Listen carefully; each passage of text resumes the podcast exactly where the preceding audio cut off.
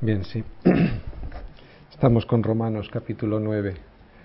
El libro de Romanos que es complicado, pero que nos está trayendo muchos beneficios espirituales. Estamos entendiendo muchas cosas que Dios tiene para nosotros a través de Pablo. ¿Recordáis el tema de Romanos? Es la revelación de la justicia de Dios y cuando en el libro de Romanos se revela la justicia de Dios, en realidad lo que se está revelando a nosotros es Dios mismo. Porque cuando tú entiendes cómo es una persona, en su justicia, entiendes a esa persona. Pues bien, volvemos a repetir, el libro de Romanos es la revelación de la justicia de Dios. Y todo ello es a través del Evangelio de la Gracia. Hemos estado viendo la justificación. Hemos estado viendo la santificación. Y el domingo pasado vimos la glorificación. ¿Qué era la justificación? Era la imputación de la justicia de Dios a nuestras vidas, una vez que habíamos creído. ¿Qué es la santificación? Es la apropiación de esa justicia cuando obedecemos a la palabra. Y decíamos que no habría habido justificación si en nuestra vida no hay santificación. Por lo tanto, para que haya justificación, para que seamos considerados justos delante de Dios, tendrá que haber en nuestra vida santificación. O sea, la apropiación de esa justicia a través de la obediencia de la palabra. Y el domingo pasado hablábamos de la glorificación, o sea, la conformación de esa justicia. Esa justicia se va a hacer forma en nosotros cuando estemos con Él, cuando nos encontremos con Él. Esa será la glorificación, ¿verdad? Vale, estamos en el capítulo 9. Parece que ahora Pablo no va a hablar de la justicia de Dios. No, no, sí, va a hablar también de la justicia de Dios. No se va a desviar del tema. Os adelanto, capítulo 9 va a hablar de el propósito que Dios tiene para Israel o que tuvo para Israel en el pasado. El capítulo 10 veremos la responsabilidad actual de Israel, su condición actual en el presente. Y el capítulo 11 nos hablará de Israel en el futuro, o sea, de las predicciones de Israel con respecto a su futuro, la restauración de Israel y la fidelidad de Dios en sus promesas. Fijaros bien, aunque hablemos de Israel, no estamos hablando de algo que no nos afecte. Hay que hacer un paralelismo entre la historia de Israel, que es el pueblo escogido, y nuestra historia como pueblo elegido por Dios. Así que cuando estemos escuchando lo que dice Pablo de Israel, no penséis que estamos hablando de algo que no nos, eh, em, atañe a nosotros mismos. No, no, hay un paralelismo, ¿de acuerdo? Así que empezamos. El versículo 1 del capítulo 9 dice, bueno, vamos a leer 1, 2, 3 y 4, habla de la incredulidad de Israel, ¿verdad? Recordad, hacemos un paralelismo, la incredulidad también de la gente, de nuestra gente, de la gente que nos rodea.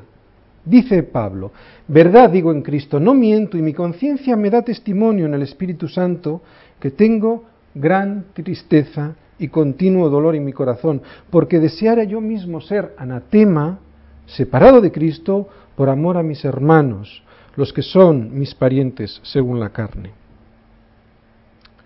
que son israelitas, dice. Pablo tiene una pena, tiene una tristeza, tiene pasión por sus parientes, por sus parientes según la raza, los israelitas. Haría todo lo posible para que entendieran el Evangelio. Incluso dice, si eso fuera, fuera posible, perder hasta la salvación, por amor a ellos. ¿Tenemos nosotros esa misma pasión por los que nos rodean? Vas por la calle y ves a la gente. ¿Cómo la ves? ¿Como gente sin más? ¿O como pobres que se creen ricos y van camino del abismo? el lenguaje de Pablo es claramente el lenguaje de un creyente que además es un discípulo. La persona que es indiferente a los que le rodean podría preguntarse si en realidad es un nacido de nuevo. Esto es un ejemplo, no es solo Pablo hablando, es el Señor diciéndote a ti, ¿tienes esa misma pasión por los que te rodean? ¿Sientes esa misma tristeza por las personas que tienes alrededor y no conocen a Cristo? Porque si sientes eso, estás bien. Si sientes indiferencia, es muy probable que estés verdaderamente alejado del Señor. Mira, la clave para evitar cualquier tipo de ansiedad, cualquier tipo de depresión, cualquier tipo de angustia que tiene un cristiano es enfocarte en lo verdaderamente importante. O sea, enfocarnos en el gran problema. ¿Cuál es el gran problema? Que la gente se pierde porque no conoce a Cristo. ¿Tienes un problema que no te deja dormir? ¿Que no te deja desarrollarte plenamente como un cristiano? ¿Como un hombre nacido de nuevo? ¿Un hombre, una mujer nacido de nuevo? Enfócate en un problema mayor. Enfócate en el verdadero problema, que es que la gente no conoce a Cristo. En realidad, enfócate en el único problema que tienes. ¿Por qué? Porque el Señor mismo te dice que el resto de los problemas los resolverá Él. Vendrán por añadidura. Cuando uno se enfoca en el único problema que tiene, que es id y predicad el Evangelio, el resto de los problemas desaparecen. No existen. Y cuando los tienes, Él es fiel para resolver los problemas. Él te, te dará por añadidura lo que realmente necesitas. Pablo lo perdió todo.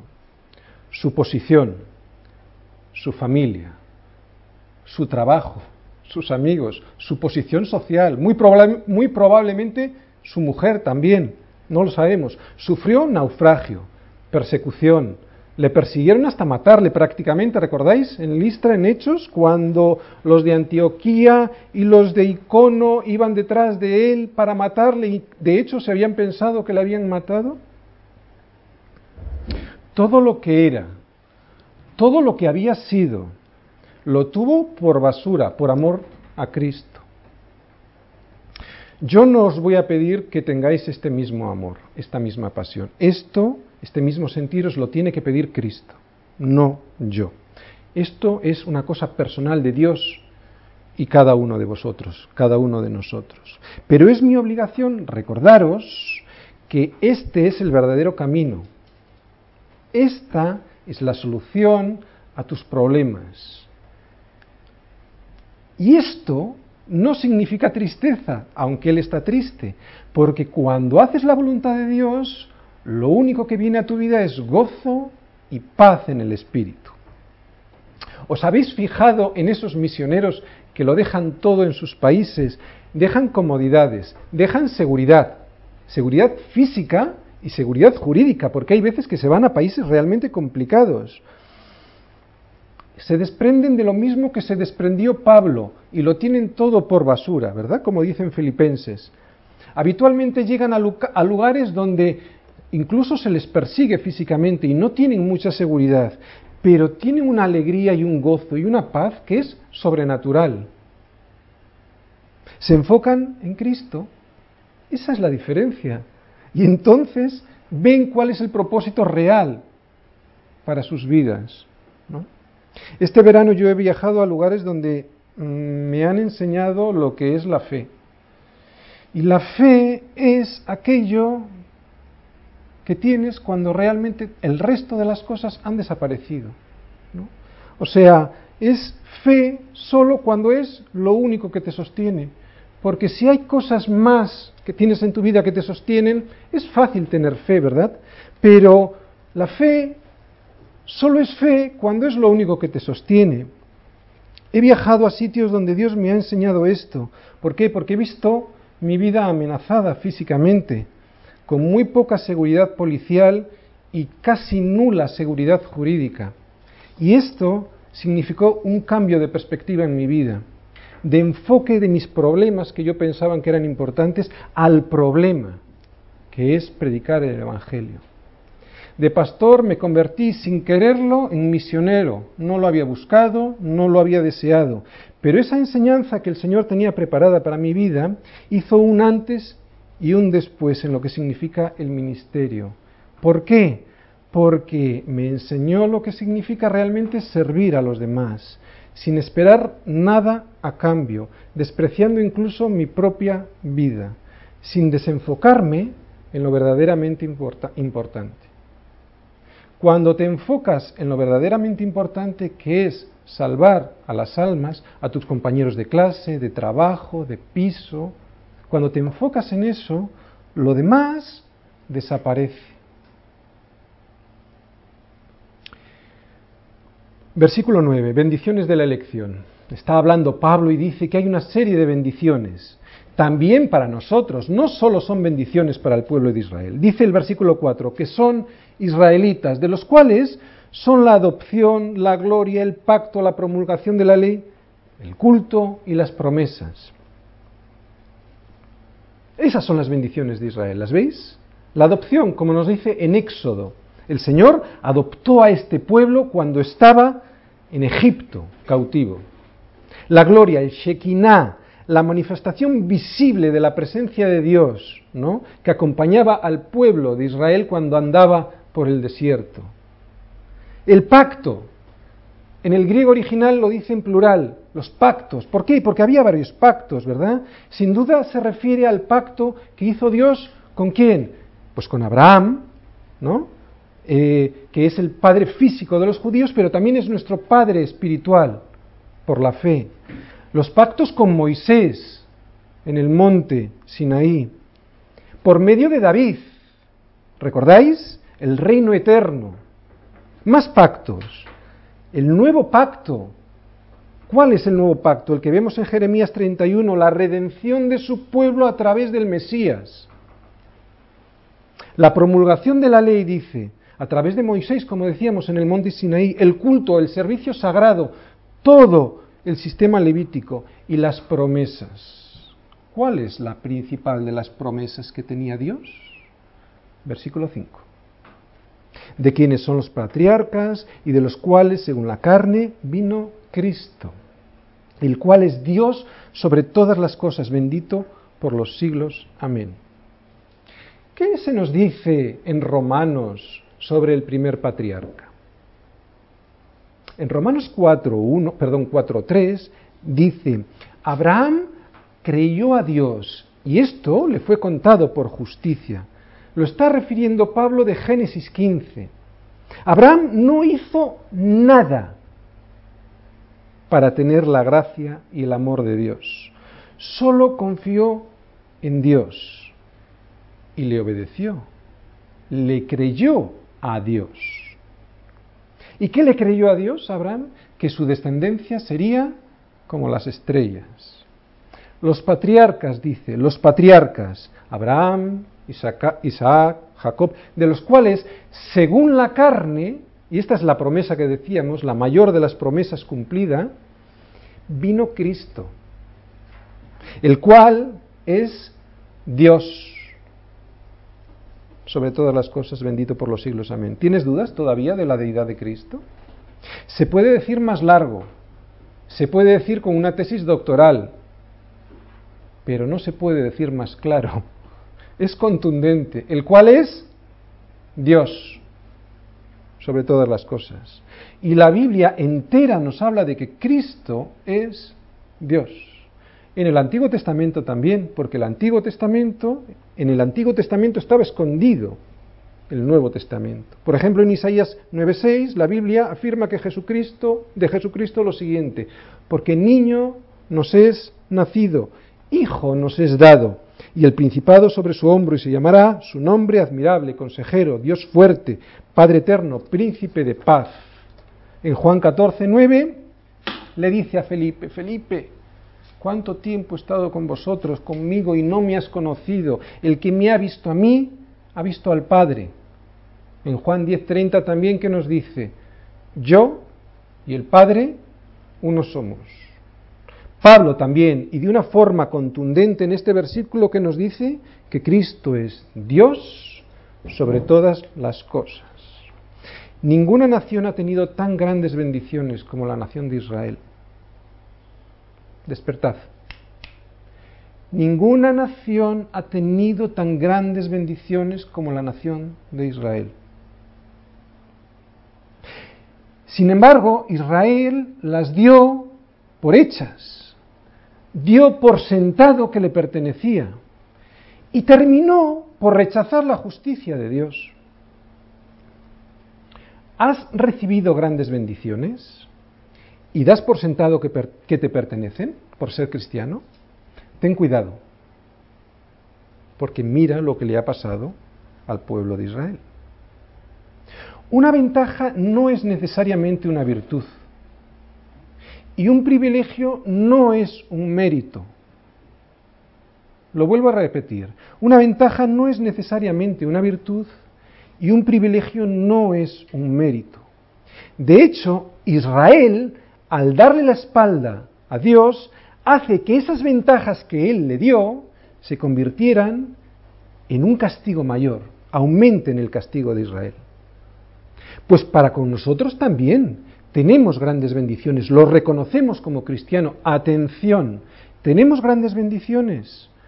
Pues cuidado, porque nos podría pasar como el pueblo de Israel. Como decimos, el cristiano también tiene grandes bendiciones. Los elegidos de Dios tienen bendiciones similares. ¿Las vemos? Adopción. Hemos sido adoptados. Son las mismas bendiciones que el pueblo de Israel. Gloria la gloria del Señor, la glorificación que vimos el domingo pasado. Nuevo pacto, hay un pacto del Señor con nosotros a través de la sangre de Cristo. La ley, tenemos ley. ¿Dónde está nuestra ley? Escrita en nuestros corazones. Tenemos un servicio sacerdotal, es mediante Cristo lo que entendemos por el sacerdocio universal. Y a Abraham también como padre de los que creen, y todo gracias a Cristo. Vamos al versículo 6. Esta es la base de la lección. Decía Pablo, eh, no es que la palabra de Dios haya fallado, porque no todos los que descienden de Israel son israelitas. Les hace ver a los judíos que no es la palabra de Dios lo que ha fallado, sino que son ellos, por haber sido incrédulos, lo que ha llevado a su situación. La incredulidad de los judíos no desacredita la palabra de Dios. Israel no perdió ninguna de sus prerrogativas, sino que nos está diciendo, no todos los que descienden físicamente de Israel son el verdadero Israel. Jesús que nos dijo, no todo el que me dice Señor, Señor entrará en el reino de los cielos, sino el que hace la voluntad de mi Padre. ¿Veis? Estoy haciendo un paralelismo para que no nos quedemos solo en el pueblo de Israel. ¿Recordáis Jesús mismo hablando de Natanael? ¿Qué dijo de Natanael? He aquí un verdadero israelita en el que no hay engaño. O sea, que había israelitas que no eran verdaderos. ¿no? He aquí un verdadero israelita, o sea, había algunos que no eran verdaderos. Al igual que en nuestros días, podemos decir, no todos los que asistimos a una iglesia cristiana somos nacidos de nuevo. No todos los que asistimos a una iglesia somos discípulos. Podrán algunos ser cristianos nominales o incluso creyentes, pero no discípulos. Siguiente versículo, versículos 7 y 8 nos dice Pablo, ni por ser descendientes de Abraham son todos hijos, sino en Isaac te será llamada descendencia. Esto es, no los que son hijos según la carne son los hijos de Dios, sino los que, sino los que son hijos según la promesa serán o son contados como descendientes. Fijaros, descendientes, descendientes. Aparece muchas veces a partir de aquí. Y eso hace referencia a la simiente según la carne. Pero luego también aparece la palabra hijos, en contrapunto con la palabra descendientes. No es lo mismo ser un descendiente que ser un hijo. Esto es lo que nos está intentando decir Pablo. Además, no, no, solo, no solo nos llama hijos, nos llama hijos de la promesa.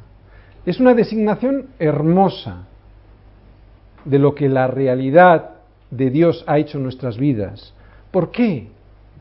¿Por qué somos hijos de la promesa?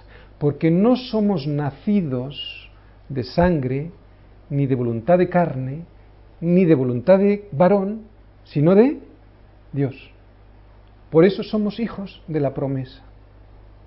Y esta realidad la expresa de esta manera tan hermosa, ¿no? Refiriéndose al nacimiento de Isaac, según la promesa que Dios le hizo a Abraham.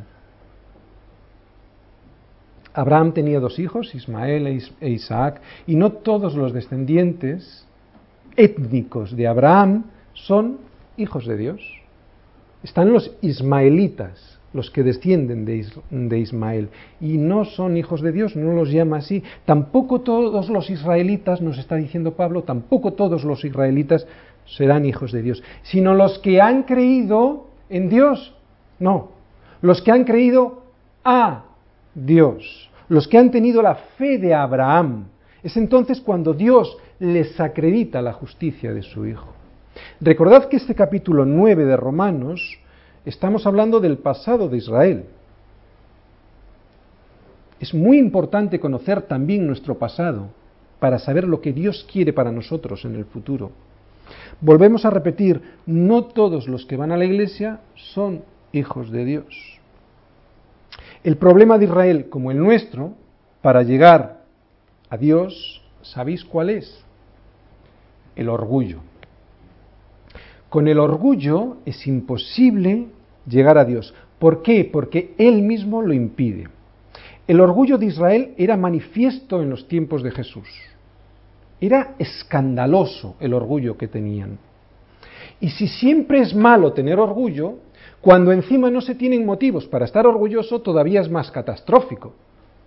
Y esto le pasaba a Israel en los tiempos de Jesús.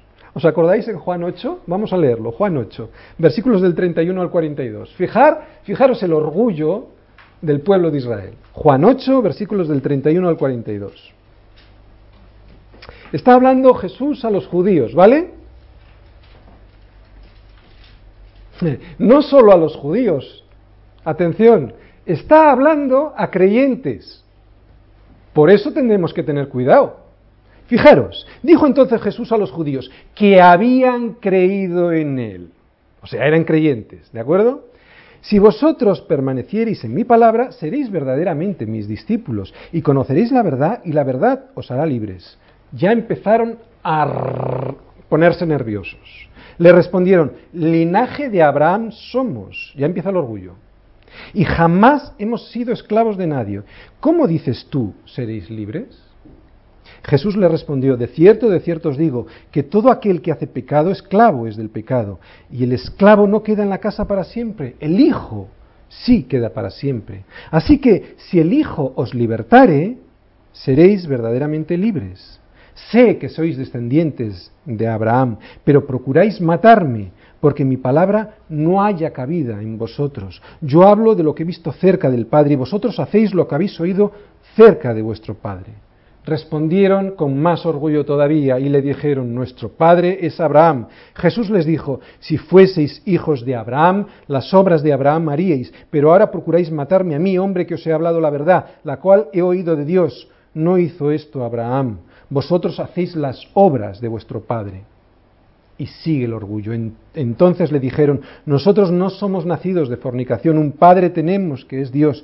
Entonces Jesús les dijo, si vuestro Padre fuese Dios, ciertamente me amaríais, porque yo de Dios he salido y he venido, pues no he venido de mí mismo, sino que Él me envió. ¿Por qué os leo esto? Porque es imposible llegar a Dios con el orgullo. Acceder al perdón de Dios en una actitud orgullosa es imposible y por lo tanto no te concederá su justicia. Por eso no todos los israelitas son hijos de Dios. Y nosotros somos hijos de Abraham por medio de la fe, no por una herencia étnica, sino por creerle a Dios. En esto consiste la salvación por la fe. Y tened cuidado porque hay muchos cristianos que están confundidos porque piensan que creyendo en Dios es suficiente. No, no es suficiente. Hay que creerle a Dios y por lo tanto obedecer. Versículo 9. 10, 11, 12 y 13. Vamos a leerlos seguidos. ¿Cuál es la promesa para, para, Israel, y por lo tanto para nosotros? Leemos. Porque la palabra de la promesa es esta. Por este tiempo vendré y Sara tendrá un hijo. Y no solo esto, sino también cuando Rebeca concibió de uno de Isaac nuestro padre, pues no habían aún nacido, ni habían hecho aún ni el bien ni mal, para que el propósito de Dios conforme a la elección permaneciese, no por las obras, sino por el que llama. Se le dijo, el mayor servirá al menor, como está escrito, a Jacob amé, mas a Esaú aborrecí. Complicado, pero aquí se nos eh, enseñan una de las grandes verdades bíblicas. Para entender el presente de Israel hay que entender el pasado. Para entender el propósito de nuestras vidas hoy hay que entender lo que Dios quiso para nosotros. Lo que vemos en este pasaje, ¿qué es? Elección. Se ve por toda la Biblia. Esta elección no elimina la responsabilidad del hombre en su toma de posición con respecto a Dios. Dios nunca es injusto. A unos dará su justicia y a otros su misericordia. Pero en esto no hay injusticia. A unos dará lo que se merecen. Y nunca le pidas a Dios lo que te mereces, porque te lo dará. Y a otros les dará su perdón, que consiste en la imputación de la justicia de Jesucristo. No sólo la inocencia, no sólo cuando estamos vestidos con su sangre, no sólo ya somos inocentes, nos ve como inocentes, no, no, no, no, mejor que eso, nos imputa la justicia del propio Jesucristo. Casi nada. Hay gente que entiende la predestinación como una elección de Dios después de que este Dios ha visto, por, su mm, por, la capacidad que tiene Dios de, de, ver por anticipado las cosas, como ha visto que tú le vas a aceptar, Él luego te acepta, ¿no? No, esto no es así. Si fuera, si fuera así, eh, eliminaríamos una parte importantísima de, la capacidad de Dios, que es la soberanía de Dios. Haríamos que su soberanía estuviera restringida a mi decisión y por lo tanto no sería una soberanía absoluta. Eso no es soberanía, sería soberanía restringida. En este versículo 11 vemos que lo que significa elección pura, lo vamos a leer, no habían aún nacido ni habían hecho aún ni bien ni mal, para que el propósito de Dios conforme a la elección permaneciese no por las obras, sino por el que llama. Isaac representa excelentemente lo que significa ser un hijo de Dios, porque mucho antes de haber nacido, incluso de haber sido concebido, por lo tanto, antes de haber hecho ni bien ni mal, fue divinamente escogido entre los descendientes de Abraham para ser el heredero de la promesa. Por lo tanto, Dios no me elige como resultado de una respuesta mía. No es de acuerdo con una actitud positiva mía, sino es elección pura. Mucha gente tiene problemas con un Dios que aborrece a Esaú, porque no comprenden que Dios le desechara porque además resulta que era el bueno, el bueno entre comillas. Jacob fue el que le robó la primogenitura. Era un suplantador. De hecho, el bueno, el bueno era Esaú.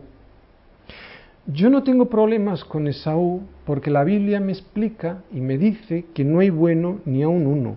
Por lo tanto, no tengo problemas con Esaú ni con Dios. Yo con quien tengo problemas, ¿sabéis con quién es? Con Jacob. ¿Cómo pudo Dios amar a alguien que se parece tanto a mí? ¿Por qué siendo un sinvergüenza como yo fue elegido por Dios? Esa es mi pregunta, ese es mi problema. Además, una posible explicación de la palabra aborrecer tendría más que ver no tanto con la propia persona de Esaú, al que Dios bendijo. De hecho, en Génesis no se, no se explica, no se cuenta, no se narra nada, ningún tipo de aborrecimiento. Dios le bendijo. Probablemente tenga más que ver con la declaración de Abdías, que, que fue escrita mil años después de Esaú, de que Esaú viviese, y que se refiere más al aborrecimiento de Dios sobre los descendientes idólatras de Saúl. ¿Vale? Pero es una aclaración técnica simplemente. ¿Quién puede entender la elección de Dios? ¿Cómo conciliar la responsabilidad del hombre y la elección de Dios? ¿Es Dios justo? Versículos 14, 15, 16, 17 y 18. Vamos a verlo. ¿Qué pues diremos? que hay injusticia en Dios en ninguna manera, pues a Moisés dice, tendré misericordia del que yo tenga misericordia y me compadeceré de quien yo me compadezca. Así que no depende del que quiere ni del que corre, sino de quien, de Dios, que tiene misericordia. Porque la Escritura dice a Faraón, para esto mismo te he levantado, para mostrar en ti mi poder y para que mi nombre sea anunciado por toda la tierra, de manera que de quien quiere tiene misericordia y al que quiere endurecer, endurece. Decíamos que hay gente que entiende la predestinación como una elección de Dios después de ver cómo tú le eliges primero, la presciencia de Dios, ¿no?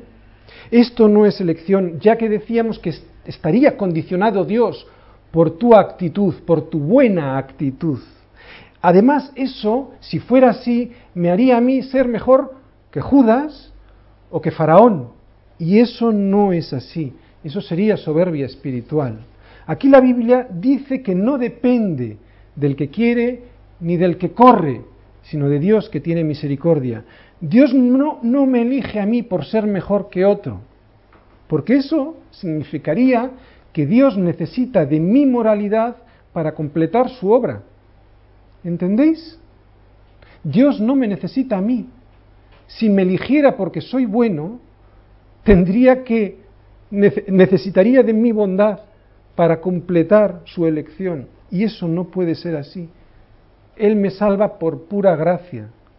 Es, es ridículo pensar esto. Esto obscurece la gracia de Dios. Yo no soy mejor que Faraón, yo no soy mejor que Judas, pero tuvo misericordia. ¿Lo entiendes? Yo lo único que sé es que no hay injusticia en esto. Como decíamos antes, con, con unos tendrá justicia, porque les dará lo que se merece, y ahí no hay injusticia, y con otros tendrá misericordia, y tampoco ahí hay injusticia. ¿Aceptas hoy su misericordia? Porque este es el tema de esta tarde. ¿Aceptas hoy su misericordia? Esaú no había recibido la bendición porque quería la no, perdón, Esaú no recibió la bendición porque la quería recibir sin fe y sin arrepentimiento. Y ahí está la clave. Solo se puede recibir la misericordia de Dios con humildad. El hombre, dice la Biblia, está destituido de la gloria de Dios y merece la muerte. Aquí el problema no está en que yo y tú somos buenos, ni yo soy mejor que tú, ni tú mejor que yo. Aquí el, problema está, y la diferencia la Biblia la hace entre el que acepta la misericordia de Dios porque es malo él, y el que la rechaza porque es malo. No está la diferencia entre que uno es mejor que otro, no, no. La diferencia la Biblia la hace entre las personas que aceptan la misericordia de Dios y las personas que rechazan la misericordia de Dios. Dios no hace acepción de personas. Por lo tanto, no elige a uno para reprobar al otro. Son dos líneas paralelas que no se juntan nunca, pero forman parte del mismo camino y que son bíblicas la elección y la responsabilidad del hombre. Hace dos domingos leímos un pasaje en Mateo. Lo vamos a volver a leer porque es muy interesante para completarla y para entender lo que significa este tema de la misericordia de Dios. ¿De acuerdo? Es en Mateo 20 y va del versículo 1 al 16. Este, Mateo, este eh, pasaje vuelve a tener importancia aquí porque nuestro concepto de lo que es justo y de lo que no, nuestro concepto humano no coincide exactamente con el de Dios. Y aquí en Mateo vamos a ver cómo es la justicia de Dios. Y nos hace temblar, porque no nos gusta, pero es así. Vamos a leerlo. Del 1 al 16. Porque el reino de los cielos es semejante a un hombre, padre de familia, que salió por la mañana a contratar obreros para su viña, y habiendo convenido con los obreros en un denario al día, los envió a la viña. Saliendo hora, cerca de la hora tercera del día, vio a los otros que estaban en la plaza desocupados y les dijo, Id también vosotros a mi viña y os daré lo que sea justo. Y ellos fueron. Salió otra vez cerca de la hora sexta y novena e hizo lo mismo. Y saliendo cerca de la hora undécima, halló a otros que estaban desocupados y les dijo, ¿por qué estáis aquí todo el día desocupados? Le dijeron, porque nadie nos ha contratado. Él les dijo, id también vosotros a la viña y recibiréis lo que sea justo. Cuando llegó la noche, el señor de la viña dijo a su, a su, mayordomo, llama a los obreros y págales el jornal, comenzando desde los postreros hasta los primeros. Y al venir los que habían ido cerca de la hora undécima, o sea, los últimos que habían ido a trabajar, recibieron cada uno un denario. Entonces, al venir también los primeros pensaron que habían de recibir más, pero también ellos recibieron cada uno un denario, y al recibirlo murmuraban contra el padre de familia diciendo, estos postreros han trabajado, trabajado una sola hora y los has hecho iguales a nosotros que hemos soportado la carga y el calor del día. Él, respondiendo, dijo a uno de ellos, amigo, no te hago agravio. ¿No conveniste conmigo en un denario? Toma lo que es tuyo y vete, pero quiero dar a este postrero como a ti. ¿No me es lícito hacer lo que quiero con lo mío? ¿O tú tienes envidia que yo soy bueno? Así los postreros serán postreros, perdón, así los primeros serán postreros y los postreros primeros, porque muchos son los llamados, más pocos los escogidos. Dios es justo, que no te ponga nerviosa la elección. Es justo y promete dar lo que es justo. Con unos justicia y con otros misericordia. Y en esto no hay injusticia. Decíamos, y lo veíamos en este pasaje, que Dios era un Padre amoroso, tan bueno que lo da todo sin medida. Pero nosotros somos ruines y no entendemos su amor ni su justicia. En este pasaje a mí me pasa igual que con el pasaje anterior de Romanos con Esaú y Jacob. Yo no tengo problemas con su justicia, la entiendo. Yo entiendo que les pagara un denario. Lo que no entiendo es, donde tengo problemas, es con su misericordia. No entiendo no entiendo el amor de Dios, es demasiado grande para mí para entenderlo. ¿Recordáis lo que decíamos en la carta de reflexión que os envié? Está puesta en la página. Que mucha gente le gustaría que Dios interviniese en la historia radicalmente. ¿Para qué? Para hacer justicia. Y no se dan cuenta que ellos mismos estarían bajo la justicia de Dios. De ahí la misericordia de Dios para con todos porque la escritura nos dice que no hay justo ni a un uno. La gente clama por la justicia de Dios y no se da cuenta que estarían bajo su justicia también ellos. Porque Dios tiene misericordia y no ha desatado todavía su juicio. En esto consiste la misericordia de Dios, que en vez de destrozar a todos, porque nos lo merecemos, elige a unos para darles la oportunidad de cambiar su corazón de piedra en uno de carne si vamos al relato de Éxodo, vemos que Faraón se le endureció el corazón 20 veces. 10 veces fueron, hacen referencia a que, a que Dios endureció su corazón, pero las otras 10 veces hace referencia a que el propio faraón confirmó por sí mismo y de manera autónoma el acto de Dios con el suyo propio. Confirmó él mismo su endurecimiento. ¿Por qué? Porque él quería tener un corazón duro. ¿Por qué inculpa a Dios? ¿Por qué Dios encuentra faltas si nadie puede resistir su voluntad? Versículos 11, 12, perdón, 19 y 20.